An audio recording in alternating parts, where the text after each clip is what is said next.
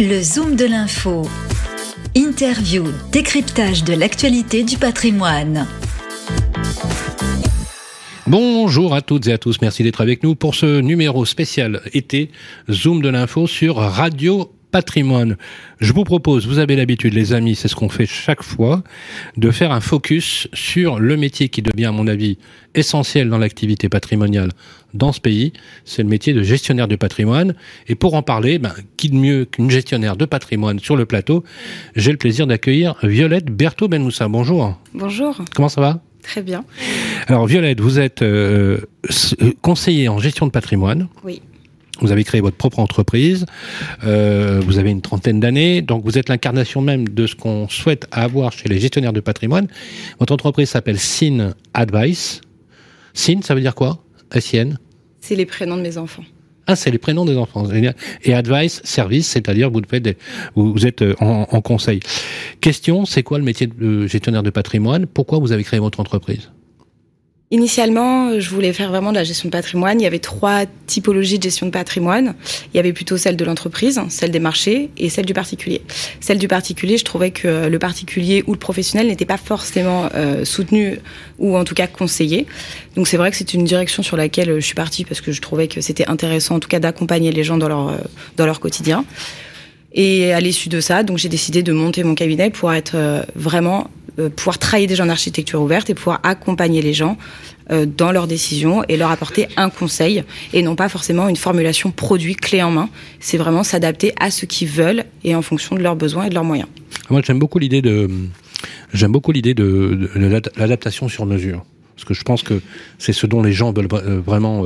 il y a une vraie, une vraie attente. En plus, vous, vous, vous avez un sacré parcours parce que vous avez fait une école de commerce, vous, êtes, vous avez travaillé chez Rothschild, et après vous avez décidé de vous installer. Alors justement, euh, on vit dans une période un peu compliquée en ce moment. On voit bien hein, augmentation de l'inflation, dégradation du pouvoir d'achat. Euh, l'épargne euh, est hyper importante. Maintenant, on voit que les, Français adorent épargner. C'est quoi le profil de vos clients et quels sont-ils? Des entrepreneurs, des, des particuliers, des, salariés?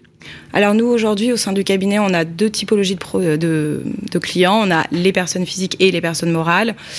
Les personnes physiques on a de, on a de tout parce qu'on a les petits enfants comme on a les grands-parents et donc du coup comme on a les parents. On peut très bien avoir les parents du coup sur le poste professionnel aussi. Donc s'ils ont des entreprises et donc là on va s'occuper, on va travailler aussi avec eux sur la personne morale. Typiquement, un entrepreneur, qu'est-ce qu'il demande à un gestionnaire de patrimoine Typiquement? Protection sociale, euh, accompagnement, euh, euh, placement financier. C'est quoi le type de besoin en, en majorité? Alors, il y a beaucoup de protection sociale surtout à travers tout le dispositif maintenant en plus qui a été totalement réformé depuis la loi Pacte. Mmh. Là, on a quand même beaucoup de demandes sur tout ce qui va être PER. Après, on a forcément le dérivé entre guillemets du PER, article 154. On va avoir toute la partie épargne salariale. Donc là, du coup, PE, PERCO. Alors l'article 154, c'est quoi? C'est pour les TNS principalement. D'accord, travailleurs C'était l'ex Madelin en fait. D'accord. Voilà. Ça, oui, c'est le Madelin euh, nouvelle formule. Quoi. Nouvelle formule, voilà, article 154. C'est ça. Après, donc, on va plutôt s'orienter sur l'épargne salariale parce qu'aujourd'hui, il y a une problématique de d'optimiser en fait la sortie de trésorerie concrètement pour un chef d'entreprise. clairement. Voilà, clairement. Donc l'épargne salariale, c'est vrai que ça reste quand même une belle opportunité pour pouvoir sortir de la trésorerie. Sauf qu'on a toujours des problématiques. Est-ce qu'on peut? Est-ce qu'on a assez de chiffres? Est-ce qu'on a assez d'antériorité Est-ce qu'on a des salariés? Euh, Comment on abonde? Euh, Est-ce que ça va pas nous mettre en difficulté au niveau de la trésorerie de la société? Donc tout ça, il faut faire des cadrages avec le client, avec la trésorerie, pour que euh, bah, ça profite à tout le monde et surtout du coup là au chef d'entreprise. Après, on peut avoir des demandes de placement de trésorerie. Alors, ça dépend. Ça va être plutôt des boîtes qui ont quand même un matelas de sécurité, où ils veulent bah, pouvoir placer, mais ils sont quand même très prudents. Et en plus, avec euh, la période Covid, les gens sont quand même un peu plus frileux. On dit toujours que les entrepreneurs ou les travailleurs non salariés sont euh, dépourvus de conseils, qu'ils sont mal protégés, etc. Est-ce que il y a une, une forme de discrimination entre le statut de salarié qui est, qui, on est d'accord, qui est protecteur? Le statut de salarié est plus protecteur dans notre pays que le statut d'entrepreneur ou de travailleur non salarié. Euh, Est-ce que, par exemple, des produits de prévoyance, euh, euh maladie, euh, invalidité, euh, contrat de décès, transmission aussi, ou protection des enfants et du conjoint, c'est un sujet que vous pose ou une problématique que vous posent les TNS ou les, les entrepreneurs? Oui, ils nous la posent. Après, généralement, ils savent quand même qu'il faut se protéger, donc ils mettent en place des choses, que ça soit sur la partie mutuelle santé ou que ça soit sur la prévoyance, comme vous dites. C'est vrai que le salarié d'office, avec la loi où maintenant on est obligé de proposer une mutuelle prévoyance à, aux salariés, donc forcément le salarié est équipé de base mmh. dès qu'il signe son contrat de travail. Maintenant, automatiquement, je dirais que l'entrepreneur il le fait. Donc c'est, je dirais que sur ce sujet-là, ils sont à peu près équivalents. Par contre, sur le sujet où euh, vous me demandiez sur le conseil, est-ce que euh, le salarié est plus conseillé ou que l'entrepreneur? Non, je dirais qu'en fait, euh, les gens aujourd'hui, ils manquent terriblement de conseils et ils savent pas vers qui se tourner pour aller chercher du conseil. C'est vrai que c'est complexe. Hein. C'est très complexe. Vous, vous, conseillez des salariés, des salariés. Bien sûr, je conseille des salariés, je conseille sur l'épargne, des produits, euh, du placement. Alors c'est quoi le placement le plus préféré en ce moment? Si je vous disais là chez vous dans votre cabinet, euh, quel est le quel est le, placement le préféré? C'est quoi? Des SCPI, euh, des placements? C'est quoi? Je je répondrai pas à cette question. Ah, il y a pas de. Non, il y a pas de placement préféré et je ne veux pas rentrer justement dans la ah, partie vous avez raison parce que c'est votre côté genre pas de produit plutôt. Euh, non, ouais, l'interprétation du conseil. Alors vous parlez tout à l'heure, je vous ai entendu parler d'architecture. Oui, architecture ouverte. Donc. C'est quoi une architecture ouverte alors? Contrairement à une banque, par exemple, ouais. où ils travaillent plus en architecture fermée, donc ils vont proposer simplement les produits de la banque ou de la banque assurance. C'est leur, c'est leur produit. C'est leur modèle. Leur, ouais, ok. Voilà. Okay. Nous, en tant que gestionnaire de patrimoine, on a accès à toute la palette et à différents types de produits que même une banque ne, ne pourra pas forcément avoir. D'accord. Et après, on va s'adapter. Donc, nous, on a la possibilité de rencontrer les fournisseurs, de pouvoir rencontrer les, les gérants, de pouvoir échanger. On est invité régulièrement quand même à avoir de l'information. Mmh. Contrairement, je dirais, aux banques où certes ils ont des informations, mais qui sont ciblées. Nous, on a cette possibilité de choisir l'information qu'on veut et sur quel produit on le veut. Et si par exemple il y a un produit ou quelque chose, un conseil qu'on ne connaît pas, on va chercher cette information. On peut très bien travailler avec des avocats, comme on peut très bien aller travailler avec un, un promoteur immobilier, comme euh, je sais pas. Ah oui. Des... Ah oui. Ah, mais oui. Et donc on peut monter vraiment une stratégie sur mesure, architecture ouverte, pour un client, en fonction soit en travaillant sur de l'honoraire, principalement du conseil, ou sur du produit, si ça débouche sur du produit, parce que c'est intéressant pour lui. Mais parfois ça ne l'est pas. Donc votre modèle économique, c'est soit vous percevez des honoraires. Oui. Soit vous percevez une rémunération sur des produits que vous placez. Exactement. Et dans tous les cas, c'est clair dès le début avec, votre, avec vos clients. Oui, oui, c'est plutôt clair. Ouais, d'accord. Question euh, quand vous travaillez avec un client, vous, il, signe quoi? Il signe un mandat de conseil euh, Comment ça se passe? Alors, quand on rentre comment en... vous matérialisez la relation? Bien sûr, quand on rentre en relation à un gestionnaire de patrimoine, on passe comme un peu par les avocats, par des lettres de mission, mmh. où là, on établit dans les lettres de mission les missions que, que l'on va effectuer avec le client. On peut avoir deux typologies de lettres de mission, soit des lettres de mission personne physique ou soit lettres de mission personne morale. La typologie sera différente. Et vous disposez vous-même des accréditations qui vous permettent Bien de sûr. présenter les opérations d'assurance Bien sûr. Voilà. Et là-dessus, d'ailleurs, on leur remet ce qu'on appelle un document d'entre-relation. Ça s'appelle IOBSP, c'est ça? IOBSP, oui, c'est une catégorie, on peut être. Et vous faites aussi du, du courtage en crédit, hein, il me semble aussi. On en fait. Un peu. Un peu, voilà.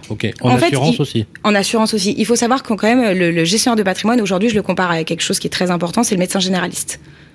Ah, j'aime bien l'idée. Oui, mais c'est, on est totalement. En fait, vous soignez la santé patrimoniale de vos clients. Exactement. Le généraliste soigne la, la santé mmh. biologique et vous, vous soignez vous êtes le thérapeute de la santé patrimoniale. Ça me plaît beaucoup. Donc le client il vient avec toutes ces informations, il mmh. est là, il sait pas forcément, euh, il sait, il sait pas forcément, mais c'est normal, hein, c'est, c'est pas son métier. Il va tout nous exposer et après nous on va dire bah peut-être sur ce poste-là on peut travailler comme ci, comme ça, comme ça, on peut faire ci, on peut peut-être envisager ça et après en fonction du client, hein, parce que tout le monde est différent là-dessus, et ben on va creuser plus une piste, euh, etc. Et si on a besoin, comme on est médecin généraliste, on va avoir besoin peut-être plus de conseils encore, parce que le sujet est technique. On va aller voir le spécialiste, comme un médecin généraliste qui va envoyer son client vers le spécialiste.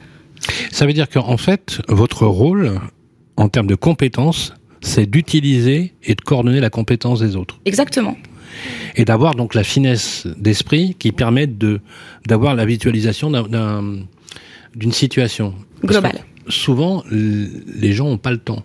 Ils n'ont pas le temps, oui. Hein, je prends mon cas, j'ai pas le temps de m'en occuper.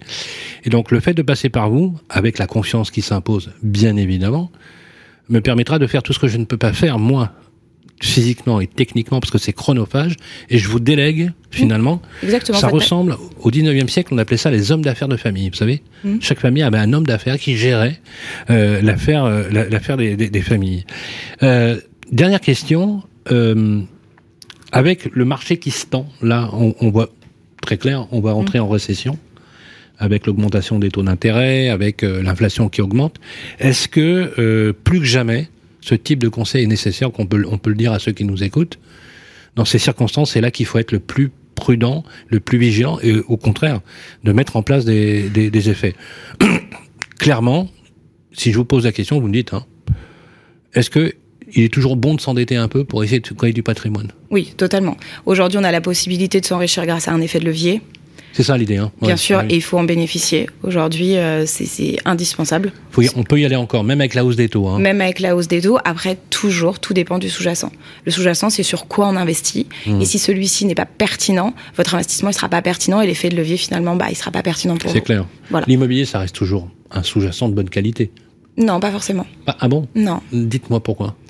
Il euh, y a des rendements qui sont catastrophiques. Oui, ça dépend. Oui, ça dépend. Alors, quand vous dites rendement, alors par exemple, si j'achète sur Paris, euh, bon. Les rendements sont très mauvais. Par contre, je capitalise ou pas?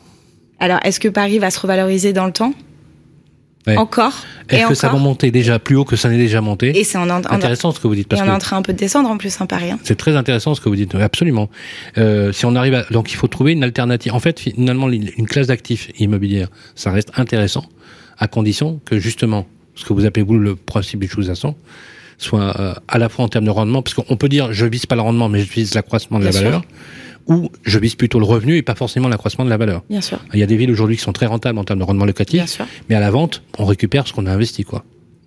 Ou pas. Donc revenu ou plus-value, ça c'est un choix Oui. Et en cornélien. plus, euh, vous allez euh, au-delà quand vous me dites est-ce que l'immobilier c'est toujours pertinent. Attention, la pression fiscale, euh, elle augmente et elle est très lourde sur l'investissement immobilier. Ouais, ouais, et elle est vraiment en France. Et c'est euh, un vrai frein pour ouais. faire un, un investissement de C'est qualité. très clair. Donc c'est pour ça que nous, justement, quand on est là, on est là pour dire à un client, OK, votre bien, il est bien. Franchement, OK. La rentabilité est bien, on a tout posé. Vraiment, on a été transparent dans notre Ouais. étude. On a étudié le marché, le secteur, on a étudié le rendement, du coup, on a étudié la pression fiscale. Et là, on peut avancer, se dire, OK, maintenant j'ai tous les paramètres, j'ai tout posé Mhm. sur la table, Mhm. oui ou non j'y vais. Et souvent, ce qu'on peut voir malheureusement, c'est qu'on y va un peu les yeux fermés, ce qu'on connaît pas.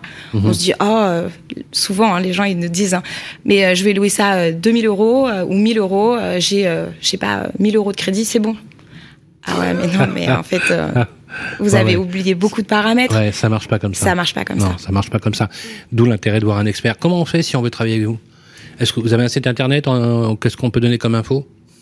Alors euh, oui, euh, ben, je suis contactable. Enfin, on peut contacter directement sur mon numéro de portable ou mon adresse mail. Voilà, on va donner votre adresse mail. Votre adresse mail c'est Contact sin du 6 as.com. Voilà. Donc je vais demander à notre euh, super David, technicien, de nous mettre l'adresse mail. Le plus simple, c'est d'écrire un mail directement euh, à Violette, justement, que vous soyez euh, salarié euh, ou, ou chef d'entreprise. Je pense que c'est la meilleure des choses à faire. Euh, et, de- et une chose que je peux traduire pour cette interview, c'est que de toute façon, quoi qu'il arrive, on a besoin d'un thérapeute d'un médecin généraliste de la santé patrimoniale et vous avez fondamentalement raison, surtout dans une période où la complexité fiscale et juridique Bien sûr, devient de plus en plus pesante. totalement. Merci Violette Berthaud Ben Moussa. Avec plaisir. On Merci se à retrouve vous. bientôt, bien sûr, sur l'antenne de euh, Radio Patrimoine pour des nouveaux zooms de l'info, toujours à suivre sur, bien sûr, les agrégateurs de podcasts. Commentez, likez et partagez. Et s'il vous plaît, toujours avec beaucoup de bienveillance. Salut à tous.